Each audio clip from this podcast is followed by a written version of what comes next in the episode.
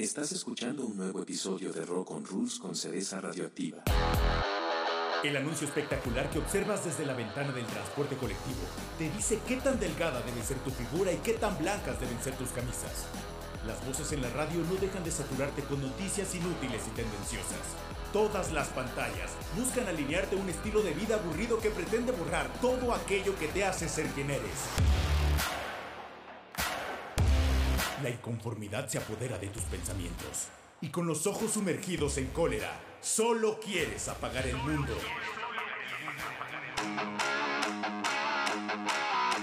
Mientras haya personas inconformes y sin una verdadera forma de soltar toda esa furia, el rock siempre vivirá.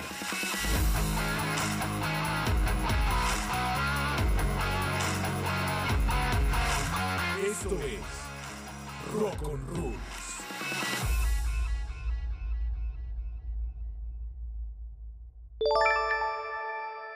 Advertencia. Este episodio contiene información musical relacionada con estrenos, noticias y conciertos. Los comentarios y recomendaciones que se hacen en este podcast son a título personal a manera de resistencia, como un intento para preservar el rock en una época donde géneros como el rap, el trap y el reggaetón encabezan las listas musicales. El rock no está muerto, pero necesita ser escuchado. Bienvenidas y bienvenidos al 71 primer episodio de este podcast. Yo soy Cereza Radioactiva y los saludo desde algún punto de la calurosa Ciudad de México. Si usted es del norte del país o de algún otro país con clima muy caluroso, sepan disculpar mi poca resistencia al calor. Esta semana hablaremos sobre lo nuevo de los Red Hot Chili Peppers. Tenemos recomendaciones de rock europeo.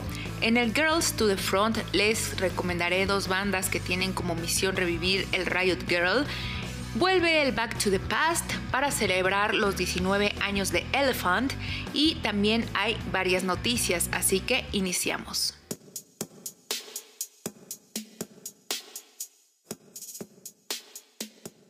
Discos nuevos. Es momento de comentar sobre nuevos lanzamientos. El pasado 31 de marzo, los Red Hot Chili Peppers recibieron su estrella en el Paseo de la Fama en Hollywood. Quien llevó la batuta para develar la estrella fue George Clinton, productor de su segundo disco llamado Freaky Styley. Además, contaron con la presencia de figuras pertenecientes a la Cámara de Comercio de Hollywood.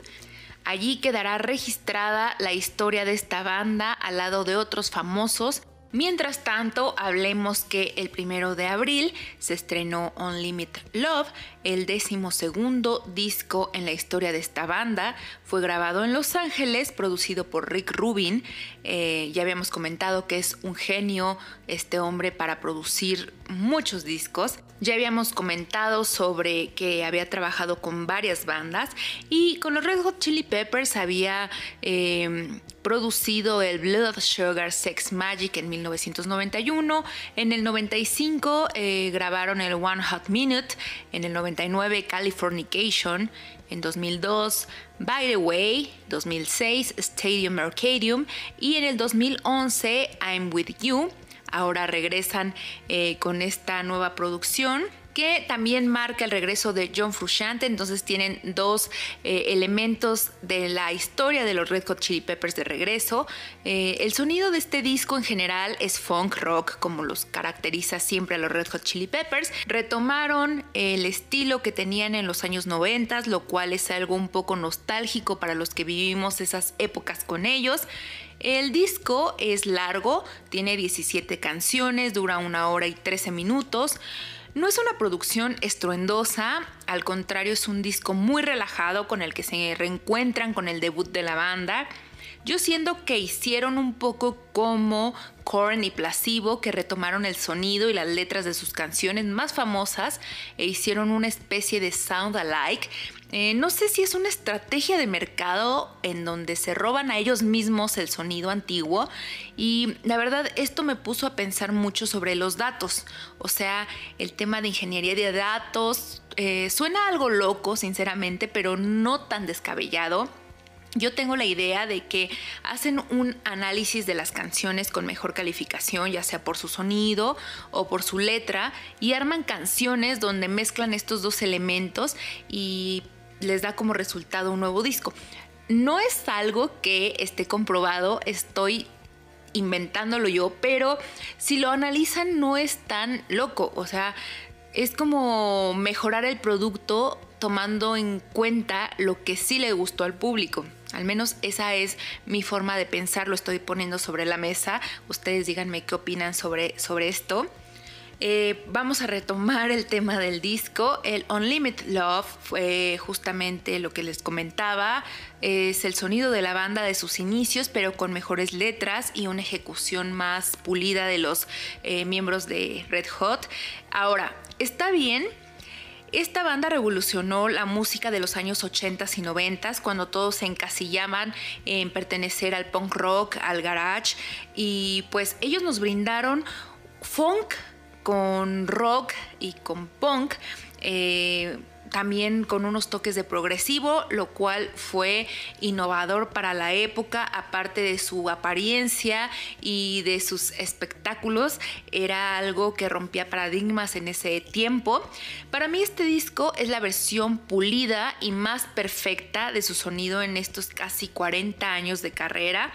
Unlimited Love tiene canciones como Aquatic Mouth Dance que relatan el camino que han pasado desde el inicio de la banda y hacen referencia a canciones que los forjaron como músicos. Em, hay otras canciones como Tangelo que podrían ser la secuencia de Road Tripping. Em, Verónica es otro de los tracks nuevos en este disco y se me hace súper parecido a Californication. Eh, también por ahí hay otra que se llama What You Thinking, que podría ser la versión lenta de Can't Stop. Eh, quisiera eh, mostrarles pedazos de estas canciones pero se los dejo a su criterio porque tampoco me gustaría como meterles esa idea en la cabeza de que suena súper parecido o es la misma canción con otro ritmo o con otra letra. Ustedes escúchenlo, denme su opinión. Eh, Quizá odien que haga estas comparaciones, pero luego de ver este tipo de sounds alike en los últimos discos me he puesto mucho a pensar en si estamos consumiendo realmente un disco nuevo o es como una especie de tesis pulida de lo que mm, fue el trabajo previo eh, de las bandas. No sé, me estoy sintiendo un poco, no estafada, pero sí con un pensamiento de que no es nuevo, es nuevo pero no es nuevo y quisiera que ustedes opinen sobre ello. Bueno, eh, les dejo estas ideas a su criterio. Vamos ahora con las opiniones de los que sí saben de música y ya opinaron sobre el disco. Los críticos le dieron un 96% de aprobación, lo cual es excelente para un regreso, un regreso de músicos y un regreso de, de productor. Em, ha sido muy bien recibido, pero también he leído que eh, critican un poco a Frusciante que no eh, está innovando en la guitarra y eh, que suena mucho mejor en cuanto a técnica, pero a innovación de sonido no lo está haciendo mucho. Y me pone a pensar porque John Frusciante es parte de los responsables de que de los Red Hot Chili Peppers tengan un sonido tan variado. Él tiene muchísimas influencias musicales que van del progresivo, del punk, del metal, de rock. Entonces, eh, él es una pieza clave del sonido de los Red Hot. Mucha de esta responsabilidad siempre se le da a Flea lo cual es correcto, pero John Frusciante también eh, forma parte de esa mezcla eh, musical que tiene la banda. Entonces, eh, esperaban un poco más con el regreso de John y la verdad es que a mí me gustó porque se escucha nuevamente que hacen clic entre ellos, no se escucha un elemento separado como a veces suele suceder con eh, reuniones de bandas y es, muy buena la, mezcla que vuelven a hacer estos músicos. Sí considero que se lleve el 96% de, de, aprobación, es un disco bien hecho. Eh, yo les recomendaría de este álbum, aparte de las canciones que les comentaba antes, eh, Poster Child, Here Ever After y One Way Traffic serían canciones que ustedes deberían de escuchar si no tienen ganas de poner todo el disco. Escuchen estas que les recomiendo y denme su opinión sobre lo que les decía de la mezcla de canciones ganadoras para formar un nuevo disco. Recomendaciones. Esta es una selección de los sencillos que fueron publicados recientemente y que quizá te interese mantenerlos en tu playlist.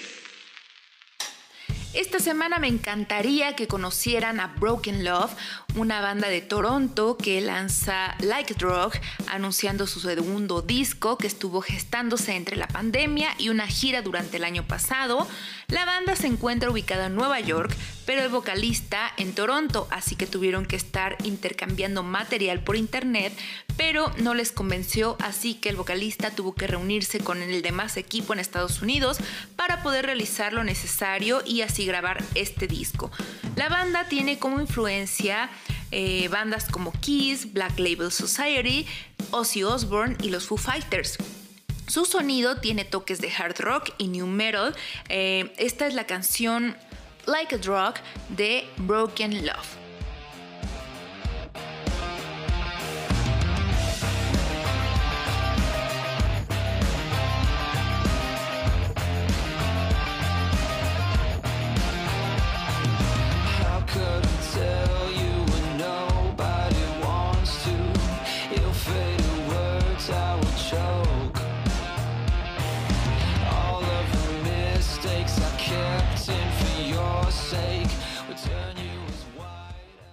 Ahora les quiero recomendar a un cuarteto francés que dice odiar el rock and roll y que experimentan con post-punk, synth gaze, electrónica y noise pop.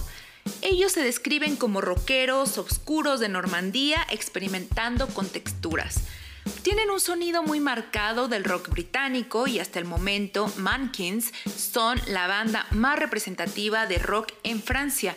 Me llamaron la atención porque una de las fotos con los que promocionan la banda es al estilo de Queen cuando salen todos los integrantes cabeza con cabeza con una luz superior que eh, medio los alumbra y para este single que les voy a recomendar traen un look súper setentero, es algo muy raro, sobre todo de alguien que dice que odia el rock and roll.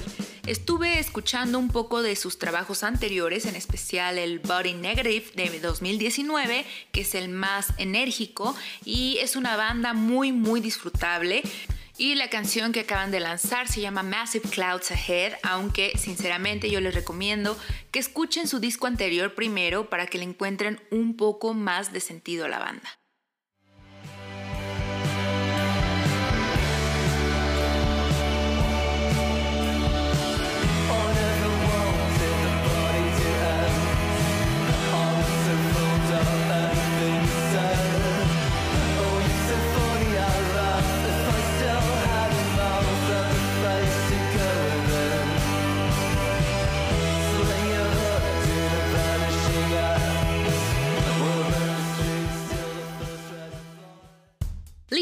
Gallagher lanzó Come On You Know.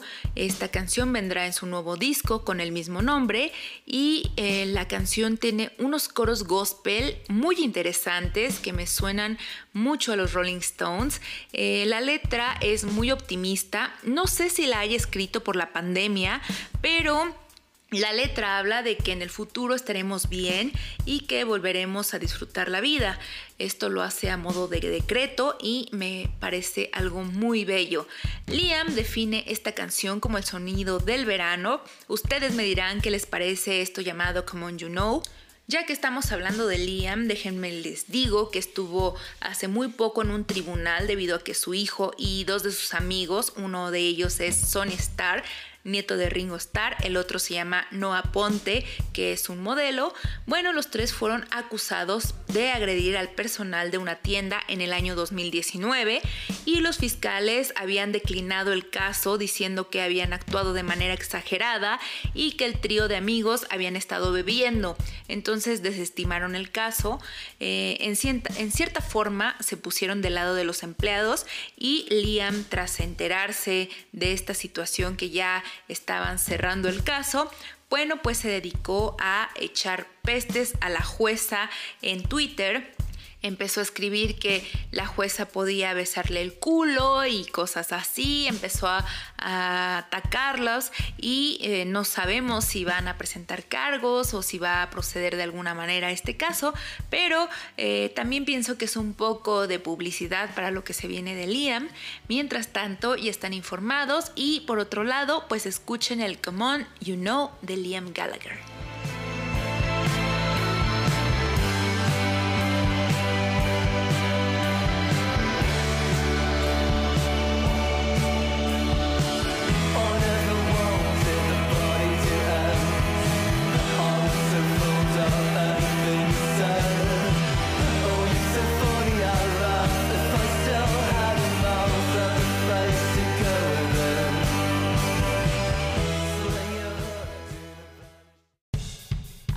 Con Kandinsky Dirá, una banda que lanzó un nuevo sencillo llamado No hay tiempo, con el que bien resumen lo que ha sido la situación mundial luego de la pandemia, la guerra y todos los hechos que hemos vivido en este tiempo.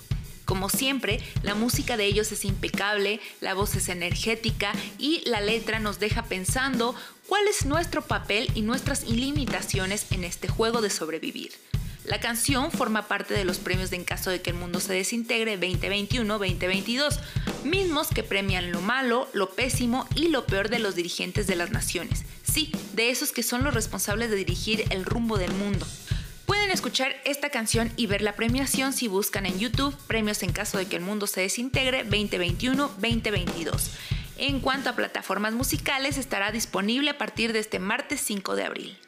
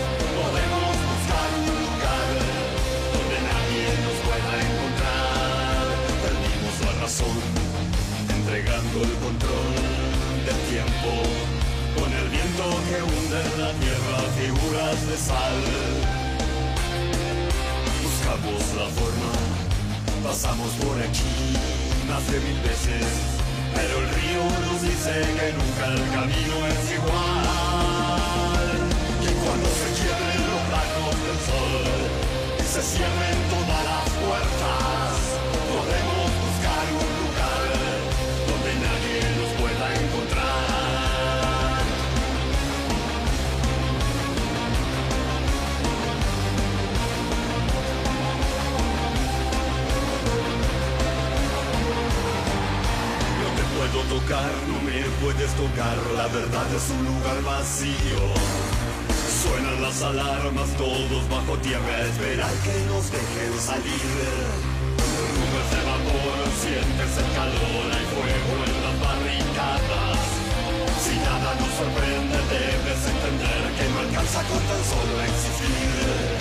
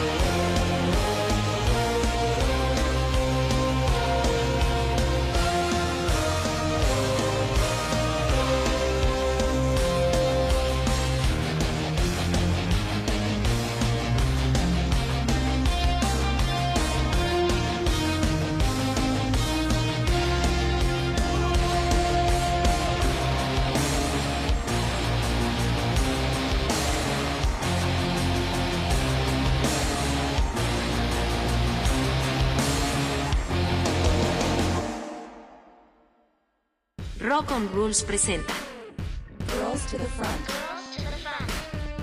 Proyectos musicales conformados por mujeres. Si te preguntas por qué hacemos una sección para mujeres en pleno siglo XXI, es porque consideramos que aunque las cosas ya han cambiado y es más frecuente ver mujeres en una banda, aún no existe una igualdad en los escenarios, por lo que preferimos hacer una sección especial para todas aquellas que luchan por tener una carrera musical independiente. Esta semana en el Girls to the Front hablaremos sobre Jen and the Degenerates, una banda de Liverpool que está comandada por Jen, una chica con la cabeza rapada y con una voz muy peculiar. Han compartido escenario con The Crawlers, otra banda que tiene mujeres en su alineación, ya hemos hablado de ellas, y se han presentado en House of Bands. En este momento se encuentran de gira en Reino Unido y lanzaron Crying War. Y si quieren conocer a la banda, pueden buscar en YouTube el video Girl Gun, que está muy bueno. Y eh, la recomendación nuevamente se llama Jen and the Degenerates y la canción se llama Crying War.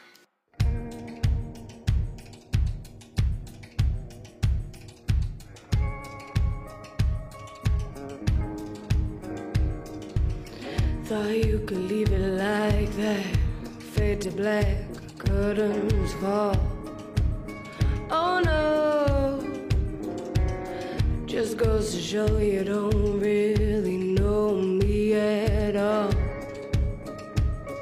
Ooh. Si quieres ponerte en contacto con este programa, puedes escribirnos a rockonrules.podcast.gmail.com o búscanos en redes sociales como Rock on Rules.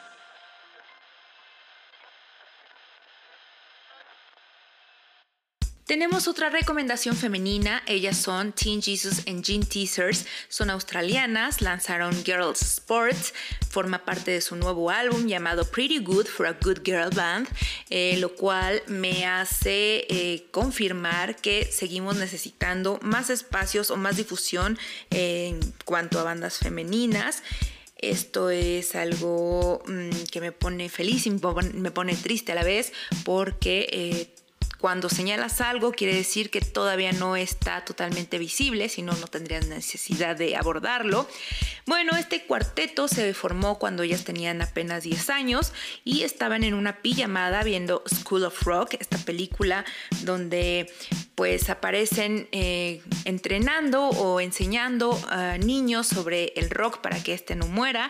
Eh, a manera de juego, ellas pensaron que sería muy buena idea hacer una banda. Seis años más tarde comenzaron a escribir y a componer. Ellas se señalan como parte del movimiento Riot Girl de los años 90 y dicen que están muy emocionadas y felices al ver cuántas bandas lideradas por mujeres han salido en este momento. Eh, por ahora, su nuevo single se llama Girls Sports, está disponible en todas las plataformas musicales y ellas se llaman Teen Jesus and Jean Teasers.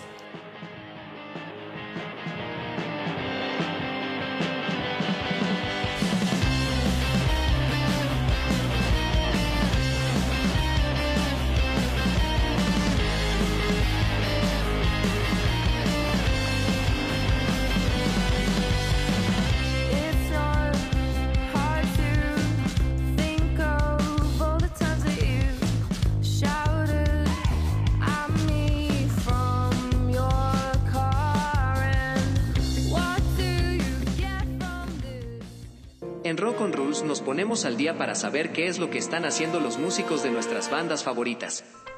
Iniciamos las noticias con Mick Jagger que lanzó Strange Name, un single en solitario que forma parte del soundtrack de Slow Horses, una serie de espías producida por Will Smith que pertenece a Apple TV y que dentro de su elenco cuenta con la participación de Gary Oldman.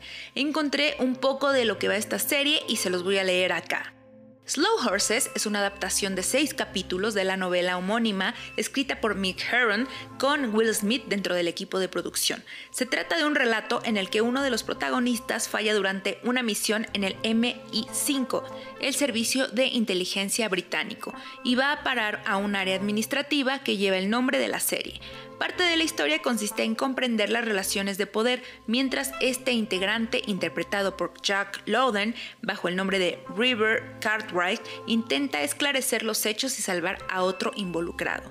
Si usted es fanático de las series, pues vaya a ver esta que le acabo de recomendar. Yo hablando de Gary Oldman, lo vi en alguno de los homenajes a David Bowie y es increíble. Si ustedes tienen oportunidad de verlo, búsquenlo y lo van a disfrutar muchísimo.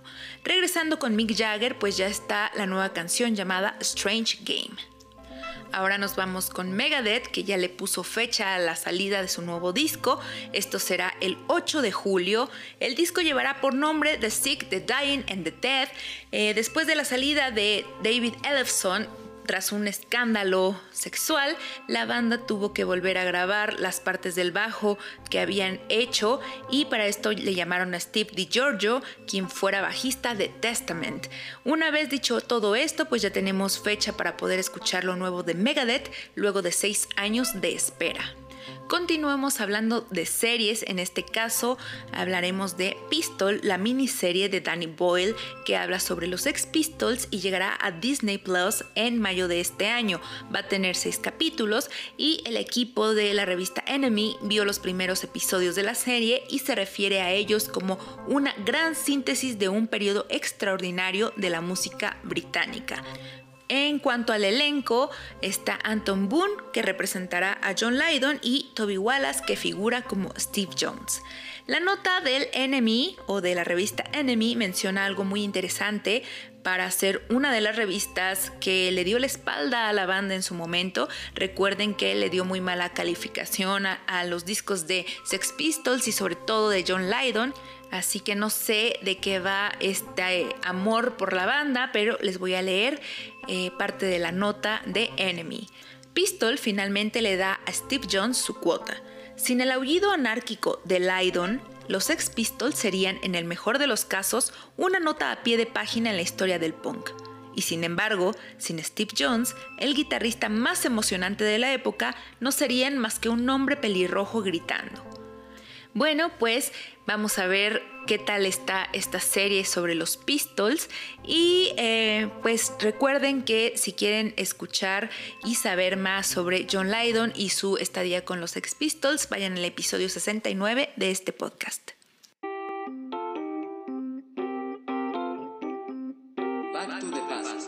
Al pasado para recordar álbumes que redireccionaron el mundo del rock transgrediendo el sonido de su época.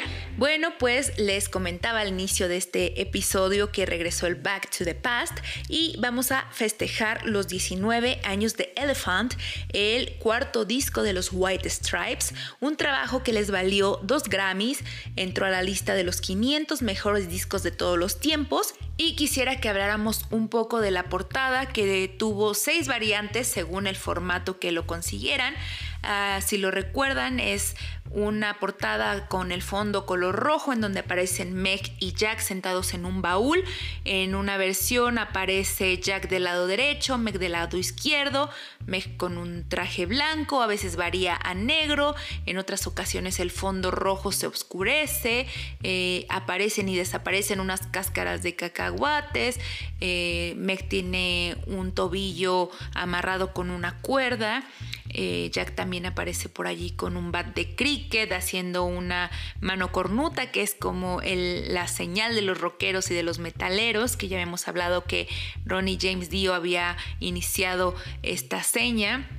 Eh, también por, por azares del destino, eh, tenían los viniles de colores que fueron cambiando según eh, la versión del disco. No sé, tiene muchas, muchas cuestiones la portada y todos se preguntaban de qué trataba, por qué estaban así, qué significaba y en el 2007 Jack explicó que es simplemente la cara de un elefante de frente y el bat de cricket es uno de los colmillos, pero que si también lo ves eh, de otra perspectiva, aparece el elefante de manera horizontal, así que pueden ustedes ir a googlear la imagen y encontrar el elefante en donde Jack y Meg son las orejas. Em, por otro lado, este disco marcó tendencia en el sonido de los años 2000, hizo que volviera el garage rock, fue grabado en Londres en un estudio que se llama Tool Rag. Este estudio tiene una particularidad que es totalmente analógico, esto quiere decir que graban en, 8-track con cintas magnéticas, esto es totalmente tecnología de los años 60, eh, al parecer como máximo tienen eh, equipo de 1963. Ninguno de estos tracks fue grabado eh, gracias a una computadora, así que fue totalmente artesanal, por llamarlo de alguna manera, así como sonaban los discos de aquellas bandas. Eh, fue un trabajo muy grande porque obviamente las computadoras ahora te ahorran muchos procesos y eh, sin embargo Jack se aventó la producción de este disco. Em, les quería comentar también que en este estudio han pasado bandas como Madness, Tame Impala y Supergrass. Por otro lado, eh, la banda o el dúo tuvo 10 días para componer y grabar este álbum que tiene 14 canciones, aunque solo 13 se grabaron allí. Así que tuvieron que resolver casi canción y media un poco menos por día, aunque en realidad solo podían ocupar el estudio de grabación 6 horas diarias. Elephant contiene grandes canciones como Seven Nation Army, I Just Don't Know What to Do With Myself, que es un cover de Hal David de 1964, y también aparece la canción de Hardest Button to Bottom.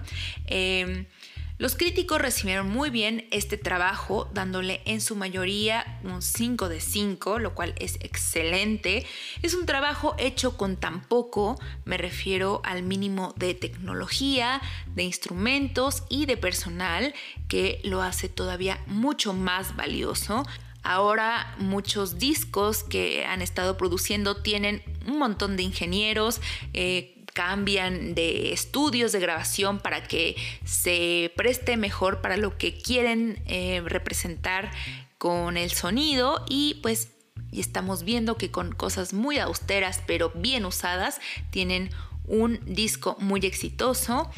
Eh, este disco tiene algunos videos representativos, por ejemplo, el Seven Nation Army, que ganó el premio a mejor edición de video por MTV en el año 2003.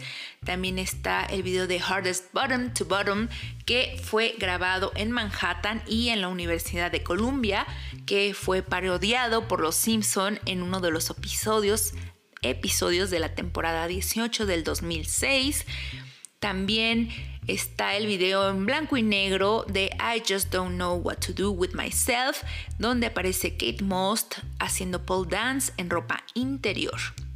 En el 2013, al cumplirse 10 años de su estreno, lanzaron una edición especial, el día de la tienda de discos. Ya habíamos hablado de este día, eh, que es también, bueno, es conocido como el Record Store Day, en donde eh, venden ediciones especiales una vez al año en las tiendas de vinilos y este fue uno de ellos. Lanzaron eh, los discos con colores rojos, negros y blancos.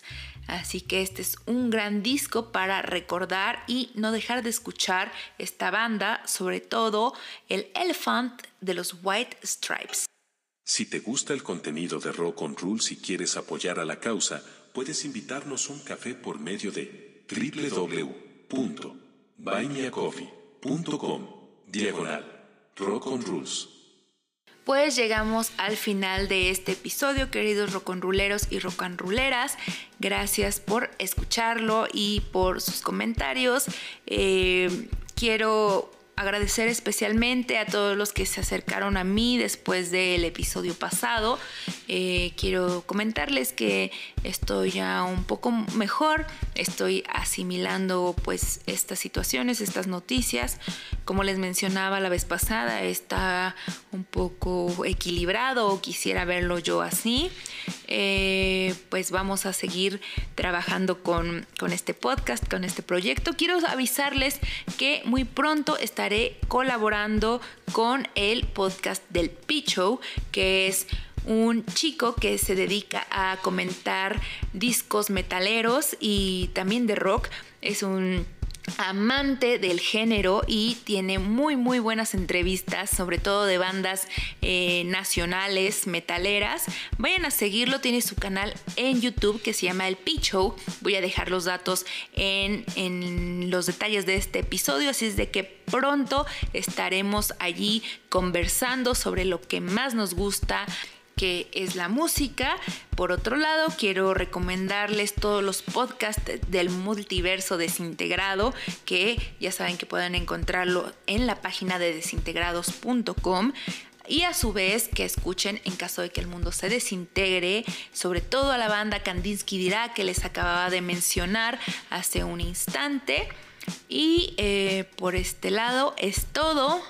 Eh, les mando mucha buena vibra, gracias a los que me mandaron buena vibra la semana pasada y que me la siguen mandando. Les mando un abrazo, eh, cuídense mucho, protéjanse, sean felices, cúranse del calor. Vayan a conciertos ya que ahora estamos eh, un poco más abiertos a esta situación. Acaba de ser el Pal Norte, al cual no fui. Eh, pero si ustedes fueron, cuéntenme qué tal les fue, cómo estuvieron las bandas. Estaría bien que tuviéramos una especie de corresponsales por cada concierto que haya. Si ustedes quieren comentarme sobre sus vivencias, si les gustó, no les gustó, o alguna anécdota de los festivales o conciertos a los que van, son totalmente bienvenidos. Em, ya saben que pueden encontrarme en redes sociales como Cereza Radioactiva o como Rock on Rules. Em, ¿Qué más les puedo decir? Pues nada, muchas gracias, cuídense mucho, protéjanse, sean felices, escuchen música, vayan a conciertos y sigan escuchando Rock on Rules. Esto fue Rock on Rules con Cereza Radioactiva. Nos escuchamos en la próxima transmisión.